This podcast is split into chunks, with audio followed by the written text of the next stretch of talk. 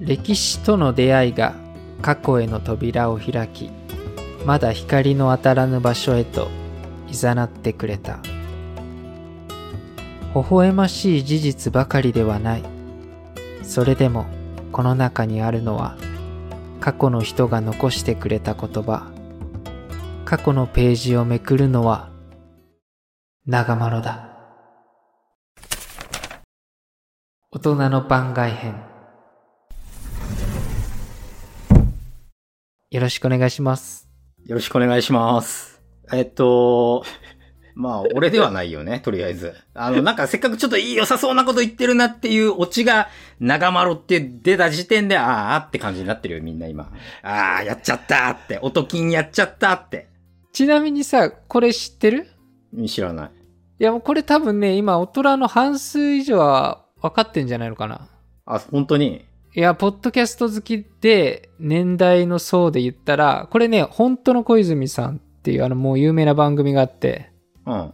これのねモチーフにちょっとパロディ化したんだけどえ、最後の部分だけでしょ、多分。 わかんないけど。 いや、大体を、もうちょっと長い文を最初に冒頭に言うんだよね。ああ、そうなんだ。そうそう。いや、この番組すごい好きで、うん。小泉京子さんがやってて、うん。そのものすごい有名な番組なんだけど、終わっちゃったんだよね、最近。うん。まあ、だからっていうわけじゃないけど、なんか、ありがとうを込めて。あ、そう。 クレーム来ないといいけどね。あ、。 だから、ちょっとパロディ化しちゃったから。 いや、なんか女優さんがさ、言ってるから、もっとさ、言葉の重みがすごいし、なんか自分も、その別に男優ってわけでもないから、え、違うのなんか違うからやめろ。違う。まあ、ということで、あの、ちょっと先ほどの後半で言った、今日番外編ということで、長丸が違う世界を誘ってくれるということで、今日はどんなテーマでしょうかあ、今日、小じきやります。え それ、それテーマなのそうだよ、小じき。ああ、すごいとこついたね。はいはい。これはね、まあ、日本人ってさ、まあ、小太郎がやったテーマでさ、あの、なんだろう、その昔の日本のさ、その成り立ちとかそういったところをさ、もう教えなくなっちゃったっていう話をしてたじゃん。はいはい。そう。で、これはさ、やっぱりさ、日本のさ、やっぱりその、なんだ、天皇を神格化したりとか、そういうのにこう利用されちゃったっていう経緯があって、まあそういうものはもう戦後教育ではもうこう排除していくっていうような流れがあって、まあなくされちゃったっていうのはもう、小型郎の過去回をちょっと聞いてほしいんだけれども、はいはい。とはいえさ、その世代ってちょうど俺らが、俺らもそうだしさ、あの、多分俺らよりも上の世代っていうのもまさにそれなんだよね。その世代の人間なんだよ、要は。ああ、はいはい。だからね、意外と知らない人多いんじゃないかなと思って、ちょっと、せっかくちょっと番外編を一回時間もらえるっていうことだったから、ちょっとここで簡単にだけれども、ちょっと触れておきたいなっていうところで。いやー、なんかすごいテーマだ。楽しみです。うん。で、ちょっと早速もう入っちゃうけど、古事記っていうと、日本の神話を含む、その、いわゆる歴史書だよね。うん。で、よくさ、日本書紀とさ、古事記っていうのはさ、こう、二つパッていっぺんに出てくるじゃん。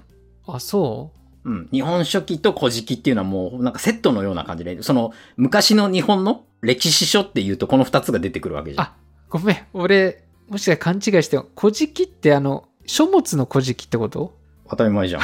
ごめ なんんで俺、ずっと、いや、なんか、そっちじゃなくて、あ古事記古事記そうそう。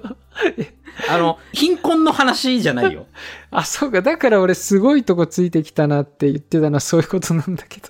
あ、そあういうことそういうね。こことか。のあたり、小型郎の天然さが出て るよね。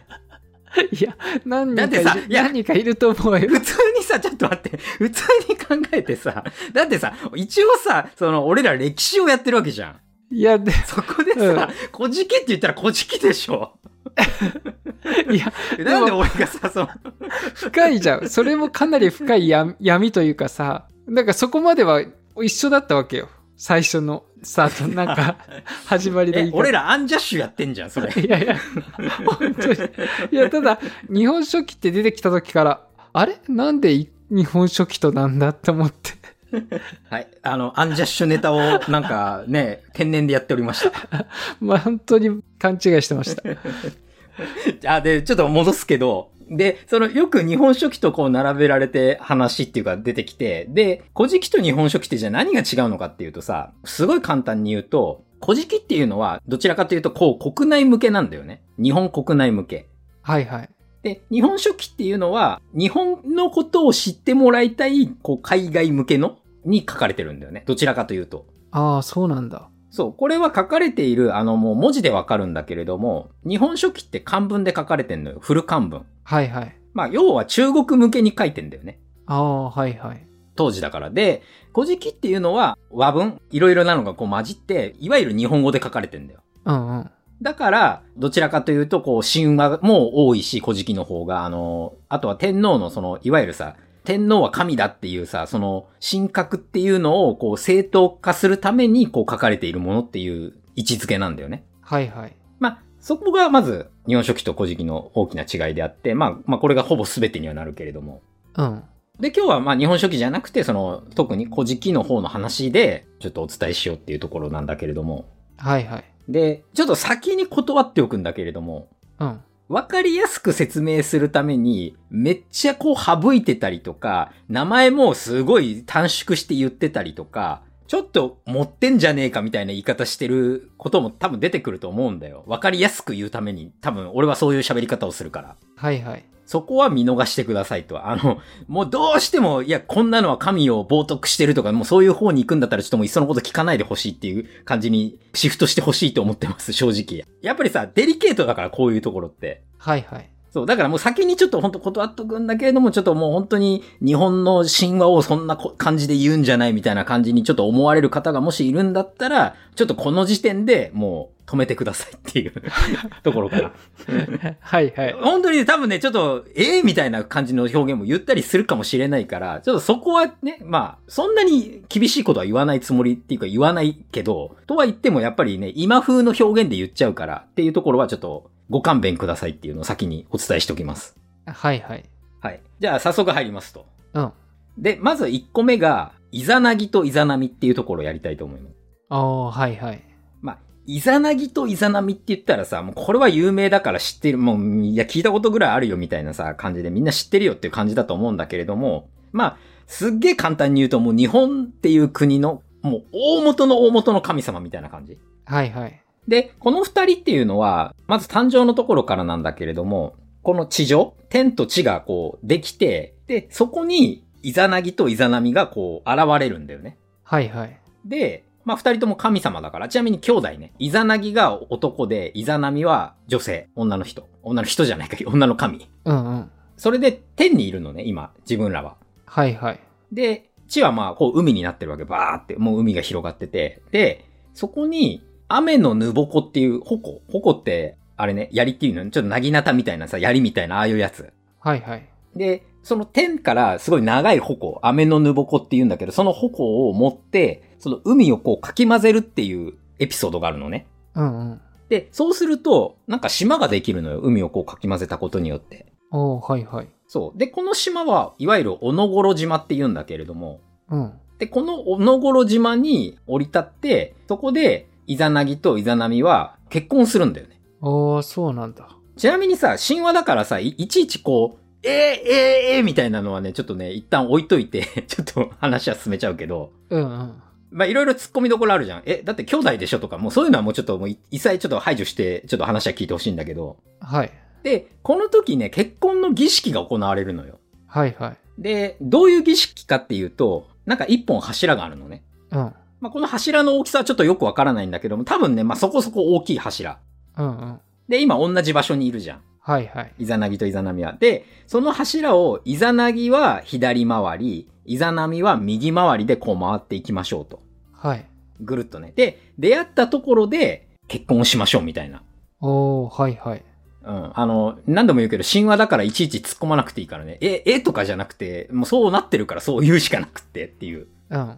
で、こう、イザナギは左回りで、で、イザナミは右回りでこう出会った時に、イザナミが、あ、なんて素敵なお方みたいな感じで声をかけてイザナギに。で、イザナギが、んあなたもとても素敵な人ですみたいな感じで結婚すんのよ。はいはい。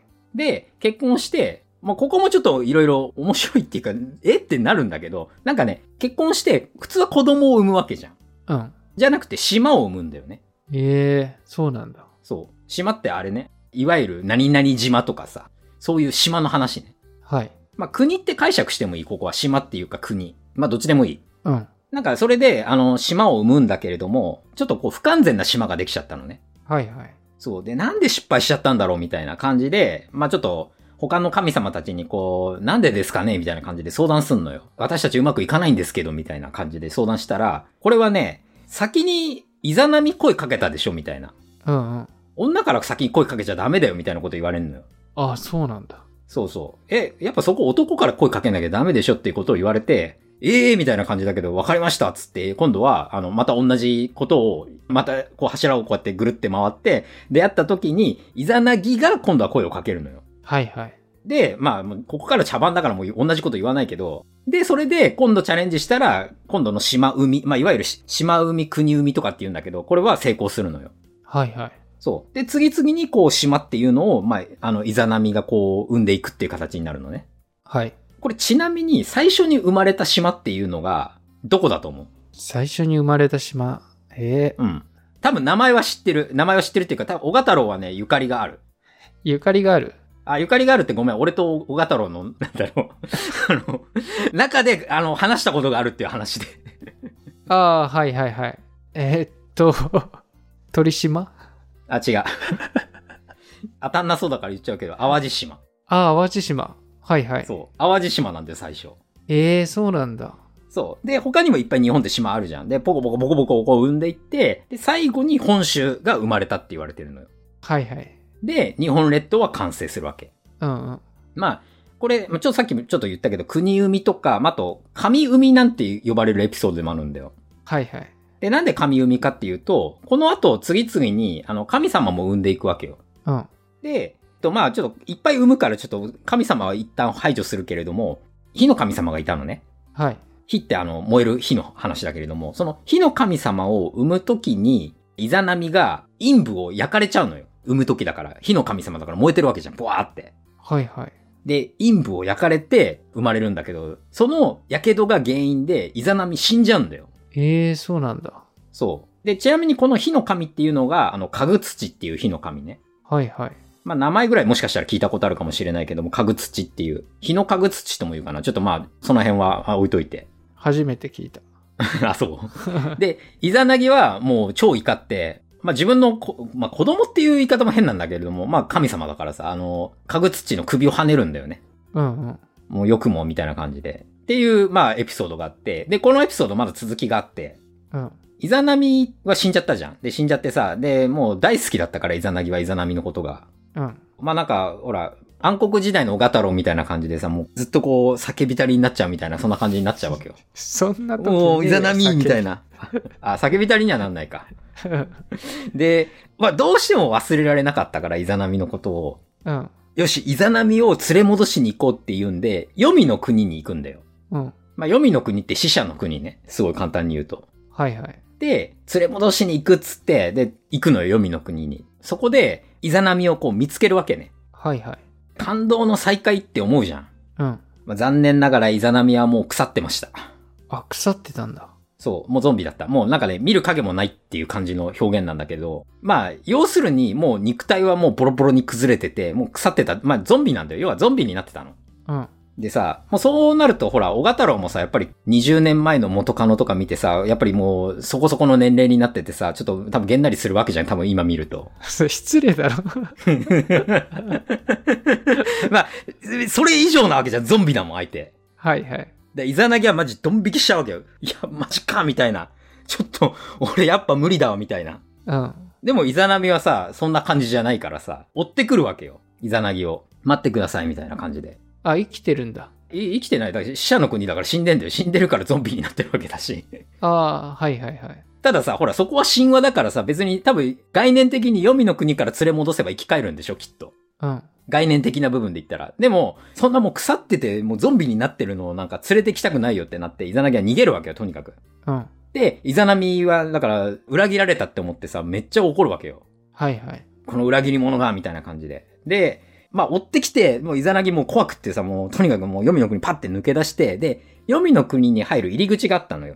うん。で、そこをもう塞ぐの完全に。ロックみたいな感じで、塞ぐわけ。はいはい。で、もうイザナミが追ってこれなくしたわけ。うんうん。で、このことによってもう二人はねここから永久にもう出会うことはないんだけれども、まあ恐ろしいことにその、まあ塞いだのは岩なんだけど、岩の向こうからイザナミが捨て台詞を吐くわけよ。お前の国の人間を一日千人殺してやるって。はいはい。まあ、なかなか恐ろしい話なんだけど。で、イザナギは、なんか、開き直って、いや、それなら私は、1日1500人の子供を産ませようみたいなことを言って言い返すっていうね、エピソードなんだよね。へえ。なんか、むちゃくちゃなんだけど、 まあ、要は、1000人殺されても1500人産めば増えるじゃんみたいな話なんだよね。うんうん。まあ、そんな感じのエピソードでしたと。はいはい。で、イザナギは、その、黄泉の国から戻ってきて、ものすごく汚れてたわけ。死者の国に行ったから。はいはい。で、この汚れを落とすために、まあ、みそぎみそぎって言っても、要は、なんだろう、水浴びみたいなもんだと思ってもらえばいいんだけど、うん。なんか今でもみそぎって言うと、こう、滝に打たれたりするじゃん。はいはい。まあ、あんな感じ。あんな感じで、こう、水を浴びて、あの、汚れを落とそうとしたわけ。うん。で、いろいろ落としてるうちに、まあ、そこからもこう神様が生まれてくんだよね。その概念はちょっといまいちよくわかんないんだけど、よくあるじゃん。なんか、誰々の左腕から神様ができたとかさ、そもそも、アダムとイブだってさ、アダムの肋骨だっけあの、からイブできてるはずだから、そんな感じで、なんか、一部分から誰かができるっていうのは結構よく、世界的にもある話なんだけど、はいはい。で、洗ってて、こうなんか、左目を洗った時に、アマテラスが出てきたんだよね。ああ、よく聞くね。そう。で、右目を洗った時に、つくよみが出たんだよね。はいはい。で、鼻の時に今度はスサノオが出てきたわけよ。うん。で、この三神のことをいわゆる、三柱の渦の巫女って言って、まあ三騎士とも言うけど、超有名な三人の神様だよね。はいはい。で、ちょっとせっかくこの三人の神様が出てきたから、ちょっと三人の神様の軽いエピソードだけ触れときたいんだけど、うん。まずね、つくよみ。つくよみは、すいません、これはエピソードがないんだよ。あ、そうなんだ。なほぼない。あるのは、なんか唯一、その、アマテラスと、なんか仲が悪くなっちゃって喧嘩して、うんうん。で、それで、アマテラスって太陽神なんだけど、つくよみは、まあその名前の通り月の神、まあ夜の神様なんだよ。はいはい。そう。で、喧嘩したことで、昼と夜に分かれて、もう二度と二人は顔を合わせることがなくなったみたいな、そんなエピソードがあるんだけど、うんうん。そう。それ以外つくよみはノーエピソードなんだよね。ああ、そうなんだ。そう。だから、つくよみって本当はいない、まあ、本当はいないとかそういう話じゃないんだけど、つくよみってそもそも、スサノオと同一人物なんじゃないのっていう話もあるぐらいなんだよね。ああ、そうなんだ。そう。だから三騎士じゃなくて、実は二人しか生まれてないんじゃないかとかっていう説もああったりするんだけど、まあ、そこはちょっともうほら、神話だし、どっちでもいいっていうところはあるけど。うん。で、アマテラスね、今度は。はいはい。まあ、これはね、超絶有名だからね。えっ、と、まあ、さっきも言ったけど、太陽の神様で、エピソードはいっぱいあるんだけど、天の岩戸の話が、まあ、一番有名なんだよね、多分。うんうん。どんな話かっていうと、スサノオとアマテラスもまあそんなに仲が良くなくて、まあスサノオがもうちょっと荒々しいから、もう嫌になっちゃってアマテラスが、はいはい。私はもう隠れますっつって、アマの岩戸っていうところに、って呼ばれる洞窟に隠れちゃうんだよ。うん。まあだから、簡単に言うともう、どうしても言うこと聞かない部下がいてさ、もうちょっと私責任負えないからもう仕事辞めますっつって、ヒュってどっか行っちゃったみたいな、そんな感じ。はいはい。で、洞窟に隠れたことで、あの、世界が暗闇に包まれたんだよね。うん。これはアマテラスがその太陽神だから。はいはい。だからみんながどうにかしてアマテラスにもう一回出てきてもらわないといけないって言って、なんだろう、洞窟にこもってるから別に音とか、まあなんか外の様子はなんとなく伝わるじゃん。うんうん。そう、だから外でお祭りをしたのよ。そう、もうすっごい楽しそうなお祭りして、うわアマテラスさんもどうすかみたいな感じでこう、ちちらちらこう呼んだりして、で、アマテラスが、何やってんだろうっつって、ちょっとこう岩の影からスッて顔を出したところを待ち構えて引きずり出したっていうエピソードがあるのよ。あ、引きずり出したんだ。そうそうそう。で、まあ、元に戻りましたと、世界はっていう。はいはい。これはなんか、さすがにちょっと知ってたわ。あ、知ってた A じゃないかの調べてた時になんか出てきた。すごい昔の話。あ、そうそう。だから結構そういうさ、お祭りとかっていうのも、なんか名残っていうのはそういうところからこう来てたりもするらしいから。うんうん。そう、なんか、なんだかんだ日本のさ、やっぱりそういう伝統行事っていうのは、なん、こういう神話とかにこう結びついたりもするんだよね。はいはい。まあそんな感じでアマテラス、この話が一番有名かなっていうとこうろ。ん。で、あと、スサノオね。はいはい。スサノオちょっとさっき言ったけど、荒々しい神様なのよ。うん。で、スサノオは海を治めてたのよ。はいはい。あ、えっと、ちょっともう一回言うけど、つくよみは夜の神様じゃん。うん。アマテラスは太陽の神様。まあ、天の神様なわけよ、アマテラスは。天を治めてたわけ。で、スサノオは海を治めてたわけ。はいはい。で、海ってめちゃめちゃ荒れるじゃん。うん。だからそれはスサノオが荒れてるからとかさ、まあす、荒れている海を制するのはスサノオぐらい荒々しくなくちゃダメだとか、いろいろそういう話から、スサノオは海の神ってなってるんだけど、ああ、そうなんだ。まあ、スサノオって言ったら何と言ってもヤマタノオロチが有名かなっていう。ああ、はいはい。ヤマタノオロチって、まあ、名前ぐらいわかるでしょ。八つ首がある竜。はいはい。で、ヤマタノオロチの話は、まあ、出雲にスサノオが行った時に、泣いている女性を見つけるのよ。うん。で、その女性、クシナダ姫って言うんだけど、話を聞いてると、どうやら、この後、ヤマタノオロチの生贄にされちゃうらしいんだよ。はいはい。じゃあ私が倒そうっつって、スサノオが、あの、ヤマタノオロチがこう来た時に、いっぱいお酒を用意しとくのよ。うんうん。で、ヤマタノオロチ8つ首あるから、もう8つ大きな樽用意して、その中にお酒入れて、で、こうやって、酒飲んでくださいよっつってこう、進めるわけね。で、進めて飲ますわけよ。はいはい。で、酔っ払わせて、あの、ヤマタノオロチが寝たところを、まあ、殺したっていうね。えで、この殺した時に、まあ、いっぱい切り刻むんだけど、その時に、あの、尻尾を切った時に、なんかカチーンって自分が持ってた剣が折れちゃって、その尻尾から別の剣が出てきたわけよ。えうんうん。これが、いわゆる草薙の剣なんだよね。ああ、三種の神器のそうそうそう。まあ、ちょっと呼び方変えると、飴の村雲の剣とも言うんだけど、が出てくるわけよ。はいはい。そう、このエピソードがすごく有名。で、この剣は、あの、その後、アマテラスにこう、献上して、三種の神器にななるっていう話なんだけど、はいはい。そんな感じでちょっと三騎士まで触れましたと。うん。で、次のエピソードが最後になるんだけれども、じゃあ、なんと言っても、じゃあ今の天皇とこの神話のつながりってどこにあるのかっていうところにちょっと行きたいんだけれども、はいはい。これは天孫降臨っていう話があるんだよね。うん。あ、天孫降臨ってね、ちょっと字を当てると、天は天地の天ね、天。はいはい。孫は孫。で、降臨はあの普通に降り立ったってことね、降臨って話。はいはい。で、これは誰のことかっていうと、アマテラスの孫にニニギっていう人がいるんだよ。まあ、人じゃない、ごめん、神、あの、ちょっともう人って言っちゃってるところ全部神だと認識してください。はいはい。ニニギね。ニニギの御事って言うんだけども、正確に言うと。で、このニニギがアマテラスから命令を受けて、もう地上を治めてきてくれって。はいはい。で、九州の高千穂に降り立つんだよね。うん。そう、これ高千穂ってちゃんと今もある名前でしょはいはい。あるね。そうそう。だから、天孫降臨の舞台は高千穂なんだよ。だから、すごい有名なんだけど。うん。で、この天孫降臨した際に、アマテラスが、あの、ニニギに渡したのが三種の神器なんだよね。ああ、そうなんだ。そう。ちなみに三種の神器って、あの、さっき出た草薙の剣と、八坂の勾玉と、八田の鏡なんだよね。はいはい。で、まあ、これはさ、歴代の天皇に、その後ずっとこう、受け継がれていくんだよね。ああ、今でもあるんだっけないんだっけなんか。ある。あるんだっけあるとされている。ああるとされてるのか。はいはい。うん。で、ちょっとこれ、そう、その後に 言おうと思ったんだけど、本物って天皇も見たことないんだって。あ、そうなの。そう。ちょっとね、俺もどこまで本当かわかんないんだけど、ここにあるとされているっていう場所があるのよ。うんうん。草薙の剣はちなみに熱田神宮にあるのよ。はいはい。で、ヤマタの鏡に関しては伊勢神宮にあるのね。うん。で、八坂の勾玉に関しては皇居にあるのよ。ええそうなんだ。そう。ただ、天皇すら見たことないんだよ、本物っていうのは。レプリカみたいなものはあるっぽいんだけど、うんうん。マジモノはそこから出さないからわかんないんだって。あ、そうなんだ。そう。だからあるとされているけど、開けてみたらなかったっていうオチもあるのかもしれないし、でもそこはちょっと何とも言えない。まああるんだからあるでいいと思うけど。はいはい。で、三種の神器の話はちょっと以上になって、そのニニギの話ね。はいはい。ニニギ、まあ、天孫降臨して、まあ、収めてこいって言われたから収めようかな、みたいな感じで、じゃあちょっとまずどんな感じのところかな、つってこう、ブラブラいろいろ見てもあるわけだけど、はいはい。鹿児島の海岸をこう散歩してるところで、もう超美人がいたのよ。うん。もう絶世の美女、咲夜姫って言うんだけど。はいはい。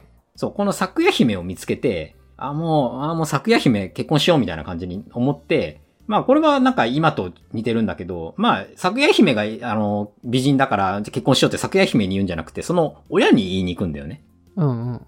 咲夜姫の親に、じゃあ、ね、会わせてくださいっつって会いに行って、咲夜姫をくださいみたいな感じで言うわけよ、ニニキが。はいはい。でさ、まあ親からしたらさ、天孫でしょみたいな。アマテラスの孫がもらってくれんのマジですかみたいな感じでさ、もう大喜びなわけよ。うんうん。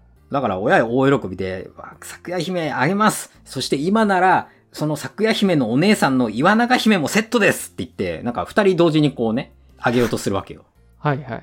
あ、あ今笑ったけど、これね、あれなんだよ。当時は、姉妹揃って結婚に出されるっていうのは別に珍しいことじゃなかったわけど、当時ってその、いわゆる、古事記ができた時代背景とかいろいろそのあたりっていう話だけど、あ、そうなんだ。 別にそんなに珍しいことじゃないわけ。今だったら、えマジかよ。小型郎とかほら、奥さん確か姉妹でしょ。やめろ、なんか生々しいな。 まあそういう感じ。だから、セットで、なんか、お姉さんの方をもらいに行ったら、妹さんもセットでみたいな感じで言われるような、そのイメージ。はいはい。これ、普通に考えたらちょっと美味しそうな話じゃん。いや、すごいよね。いや、美人姉妹とかいるもんね。いやー、やっぱちょっとこれ美味しそうだなって思ってさ、うん。まあ実際この岩永姫が、こう来たわけよ。うんうん。で、岩永姫がね、もう超絶ドブスだったわけ よ。いそうや、ね知らない。俺が言ったんじゃない。俺が言ったんじゃないからね。あ の、そうなってんだから、設定だから、設定。はいはい。おいマジで、だから、昨夜姫は超美人なわけよ。もう、あの、すごいもう、一目惚れしちゃうぐらいの美人なわけじゃん。うんうん。でも、岩永姫はね、もう、これは、これはもうね、まあ、ちょっと、控えます。って感じで、で、ニニギがもう、ドン引きしちゃって、うんうん。あー、ちょっとごめんなさいって。私、昨夜姫だけで大丈夫です。岩永姫帰ってください、みたいな。おー、はいはい。丁重にお断りして、まあ親元に返しちゃったわけよ。うん。返された岩永姫はもちろんもちろん悲しいけど、まあ、で、その父親が、まあ一番嘆き悲しいんで、うん。で、こう言うんだよ。この言葉がすごい大事なんだけど、咲夜姫っていうのは、まあ、咲くってあの本当に花が咲くの咲くなんだけど、うん。花のように栄えるっていう意味があって、はいはい。で、岩永姫っていうのは、岩ってあの、岩石の岩ね、岩に長いなんだけど本当に、うん。岩のように長い寿命を約束する姫だったのですって。おー、はいはい。で、ニニギが、その花のように栄えた桜姫だけもらって、岩のように長い寿命を約束する岩長姫を返したっていうことは、あなたの子孫はもう今後、花のように栄えることはあっても、もうすぐ枯れちゃいますよと。岩長姫いないんだから、長い寿命ないですよって、いうことを言うんだよ。はいはい。だから、ニニギの子孫の人間は、寿命が短いものになったっていう。えー、そうなんだ。そう。で、そのニニギの子孫っていうのがさっき人間のって言ったけどさ、まあ要はさ、それがこう、天皇の家系になっていくわけよ。はいはい。で、具体的に言うと、ニニギのひ孫ひ孫だから、自分の孫の子供ね。うんうん。が、神武天皇なんだよ。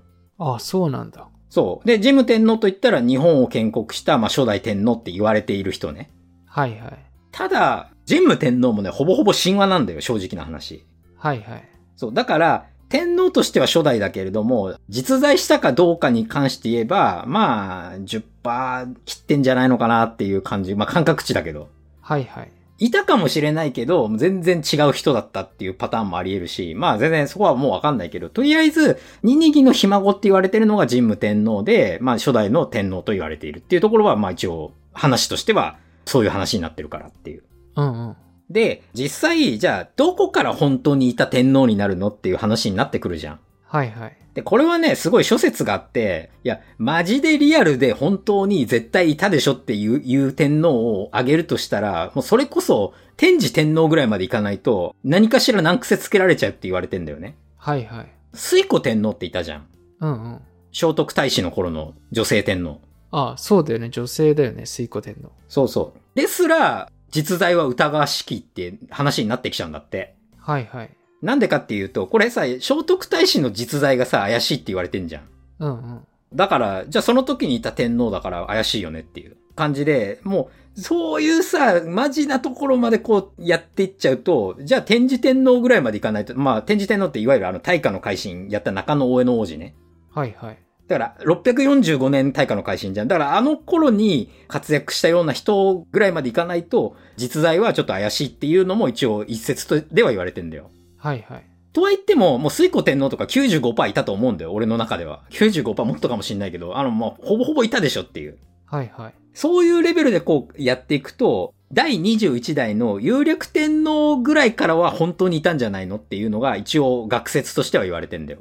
あ知らないな。もうなんか、聞いたことなかった名前だな。 うん、埼玉県民は、あの、別のところで知ってるかもしんない。稲荷山古墳ってあるじゃん。あるね。そう。あれから出土された鉄剣が若竹るって書いてあるんだけれども、うん。この若竹るっていうのが有力天皇のことなんだよね。ええだから、考古学的に見たときに、その、有略天皇を指し示すものが発掘されているから、まあ、考古学的に言ったら、存在は確認されたって一応呼ばれている、まあ、最古の天皇なんだよ。はいはい。だから21代、神武天皇から21代までは、まあいろいろ言われてる、なんか10代ぐらいまではなんか神話じゃないのかとか、16代ぐらいまではとかなんかいろいろ言われてるんだけど、まあ、考古学的、学問的な見地で言うと21代の有略天皇ぐらいまでからが、まあ一応マジなんじゃないのっていうレベル。はいはい。ただもう100%ですっていうところまで行くと、やっぱ天智天皇くらいまで行かないと、ちょっともう何とも言えないよねっていうところは出てきちゃうんだよね。はいはい。まあ、そんな感じで今日ちょっと、古事記っていうものを触れてみたんだけれども、うん。最後はちょっと小賀太郎の感想で締めくくってもらえればなと思います。いや、この1回のエピソードで膨大な古事記を語ってくれるっていう回って、あんまり他のネットとかで見ても1回でっていうのないんじゃないかな、なかなか。なんか、エピソードごとにとかでは結構あると思うんだよ。天孫降臨で一個で、だからさ、俺すごい端折ってんのよ。だから絶対突っ込みくんのよ。だって、多分ね、その、アマテラスの話してて天孫降臨やんだったら、大国の主とかもやれよとかって多分思うんだよ、絶対。スサノオの話もしてんだし。いや、でもなんか1回で聞けるって、こうコンパクトにこう概要だけさらっとわかるっていう回はいいなと思ったけど。うん、まあ、ちょっとね、知っといたら役に立つかどうかはわからないけど、 まあ日本人としてね、一応自分の国の成り立ちじゃないけどさ、神話レベルの成り立ちっていうのはさ、エピソードとしてちょっと知っとくと、まあいいんじゃないのかなっていうところだよね。はいはい。いや、なんかもう後半の岩永姫からもうなんかそこがすごい印象的で、それ何なんだ ろう、ユーモラスをこう交えたのか、だって美人姉妹をなんかイメージしてたから本当に。うん。だって今だったらあれでしょ、倍賞千恵子と倍賞光子みたいな、そんなさ、美人姉妹なのかなと思ったんだけど、まあなんか逆にさ、その、姉妹でさ、その、 デコボココンビっていうのが俺あんまり思いつかないんだけどさ。あ、そう、ごめん。うん倍賞千恵子と倍賞光子今そのまま通ったから、ちょっとそこがちょっとびっくりしちゃった。 いや、あの、ごめん、もう年しためんどくさいから。すごい恥ずかしいじゃん。まあ美人だけど ね。いやーでも、なんかもう一回自分もこの回何回も聞いてちょっとおさらいしたいなって思う回でした。いや、まあね、俺は、俺の中じゃもう、小賀太郎がさ、本当はこういう回をやった方が絶対面白いんだよ。いや、面白くないよ。俺だと長くなっちゃう。いやいやいや、じゃあ多分ね、その、ニニギのさ、天孫降臨の下りだって多分ね、俺はこう、岩永姫超ドブスみたいな話言ったけど、小賀太郎多分超面白いこと言ったと思うもん、もっと。俺の会話つまんないじゃん、やっぱり。そんなこ多と分ね、ないよ。すごい面白く言ってくれたと思うんだよ。なんかいろんな例えしてわかんないけど。だからね、やっぱそこがなって。だから、ヤマタノオロチの話とかもそうだけどさ、もっとあるのよ。もっとあるんだけど、俺はもう、はしょってはしょってはしょって、酒飲ませて殺しましたしか言ってないじゃん。いやいや、いいんじゃないまあでも、こうやってさ、すごい昔のさ、神話をさ、今もさ、こう語り継がれて、なんかあるっていうのが、すごいなっていうとこでもあるよね。そう、日本っていうのは本当に歴史のある国だっていうのをこうね、実感できるかなと思うよね。アメリカ建国の歴史も前番外編だったけどさ、アメリカの歴史ってすごい、あ、まあ、その、白人が上陸してからのさ、歴史にはなっちゃってるけれども、すごい短いわけじゃん。うんうん。で、日本ぐらいさ、長い歴史を持ってる国ってあんまりないんだよね。はいはい。だからまあそういった意味で自分たちのこうね、なんだろう、ナショナリズムを別にさ、こう高揚させたいわけじゃないけどさ、日本ってすごいんだなってちょっと思った方がいいよなっていうのは思うよ。いやー、素晴らしい回でした。ということで、今回のテーマは、古事記でした。はい。あこの前ね、あの、Spotify で聞いてる人とか、ちょうどね、いつも7時前ぐらいに配信を開始するんですけど、プラットフォームのなんか不具合があって、配信されなかった時に、Twitter とかでは言ったんですよ。こう、配信ちょっとできないっていうのがあるんで、もしね、SNS とか、インスタとかもやってるし、まあ、YouTube なんかもやってるので、なんかお知らせがそういうのであったりするんで、フォローしていただけると、最新のお知らせがもしかしたら、 見れるかもしれないので、どうぞお願いします。はい。あの、SNS 通じてこう、コミュニケーションも取れますし、俺最近覚えたんだけどさ、エゴサすることを覚えたからさ。あ、エゴサーチしてんのそうそう。この放送し回収録した時さ、あの日ちょうど俺エゴサしてさ、まあこれが初めてやったんだけど、うん。 今日俺、ほら、ちょっとリツイートしてたりしてたでしょ。うんうん。それはエゴさを覚えたからなんだよね。ああ、いや、だから長丸のエゴさで俺も気づくっていうね。そうそうそう。あの、ほら、うちらに対してさ、こう、何かメンションとかそういうのがないとさ、なかなか拾う、まあ今まで多分拾ってなかったんだよ。うんうん。そう。で、俺、エゴサっていう能力をちょっと身につけたからさ、これエゴサしてみようとか、なんか、そう、チラって見て、なんか、あこういうことでエゴサできんだっつってさ、見て、なんか音金とかさ、なんかさ、いろいろやってみたらさ、出てきた出てきたっつって、で、全然さ、俺らが全く触れてないような感じのとかあったからさ、こう、律したりさ、なんかいろいろやってさ、てか、そんな感じでちょっとできるんでっていう。あ、だから出てきたんだ。なるほど。そうそう。はい。まあ、ということで、今後も大人の近代史よろしくお願いします。ぜひともよろしくお願いします。最後まで聞いていただいてありがとうございました。ありがとうございました。